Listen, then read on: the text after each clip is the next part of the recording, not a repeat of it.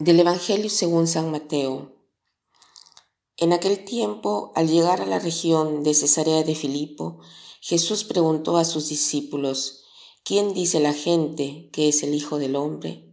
Ellos le contestaron, unos que Juan Bautista, otros que Elías, otros que Jeremías, o uno de los profetas. Él les preguntó, ¿y vosotros, quién decís que soy yo? Simón Pedro tomó la palabra y dijo, Tú eres el Mesías, el Hijo de Dios vivo.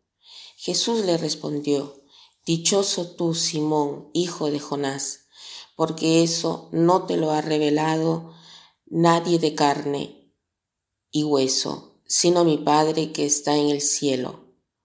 Ahora te digo yo, tú eres Pedro, y sobre esta piedra edificaré mi iglesia y el poder del infierno no la derrotará.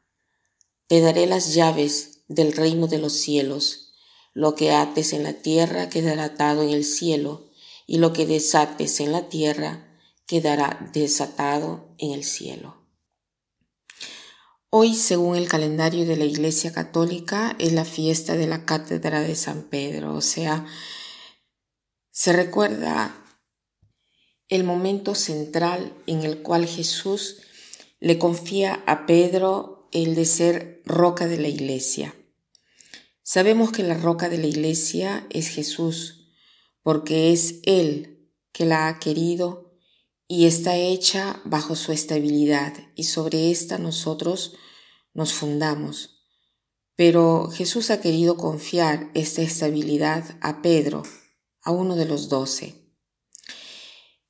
He leído al inicio del Salmo 23, que, forma parte de la liturgia de hoy, y me ha impresionado la frase que dice, el Señor es mi pastor, nada me falta. En, en la vida de las ovejas sabemos que el pastor es una fuente de vida. ¿Por qué? Porque sin el pastor no saben moverse no saben procurarse el agua ni la comida. Incluso pueden ser víctimas de animales salvajes. Entonces, eh, del pastor depende toda la vida de ellos. Eh, entonces, ¿cuál es la, la falta eh, más grande que la oveja puede sentir? La falta del pastor. Porque cuando les falta el agua o la comida, saben que el pastor las va a conducir ahí, al prado, a las fuentes de agua. Si falta el pastor, la vida de ellos se termina ahí. Entonces, del pastor depende eh, toda la vida de ellos. Lo mismo sucede con nosotros. El Señor dice que quiere ser nuestro pastor. Entonces, es fundamental para nuestra vida, sin el cual no podemos vivir y él, él sabe cuánto eh, nosotros tenemos necesidad de un pastor que podamos incluso verlo. Y este pastor que él ha confiado eh, a la iglesia es Pedro. Jesús confía a Pedro esta misión, no porque es el mejor de los apóstoles, porque sabemos muy bien qué cosa hizo Pedro, ¿no? Que lo negó a Jesús tres veces. Pero confía a Pedro esta misión porque él ha recibido del Padre eh, la certeza de la fe, la certeza de que Jesús es el Hijo de Dios y Jesús lo llama beato, bienaventurado, porque es justamente el Padre que ha dado a Pedro esta certeza y esta particular predilección. Podríamos decir que el Padre eh, tiene em, eh, le da a Pedro esta certeza y le revela a Pedro la fe en Cristo. Eh, indica a Jesús el momento de fundar la iglesia. Jesús dice, justamente porque el Padre te, te ha revelado esto, justamente porque el Padre te ha dado esta solidez, ¿no? Que no viene de ti, porque tú eres pecador. Entonces, yo puedo fundar mi iglesia sobre ti. porque viene del Padre. Entonces es por eso que hoy nosotros festejamos esta, esta fiesta, ¿no? Por esta promesa que Jesús hace a Pedro eh, y nos, nos, la hace también a nosotros.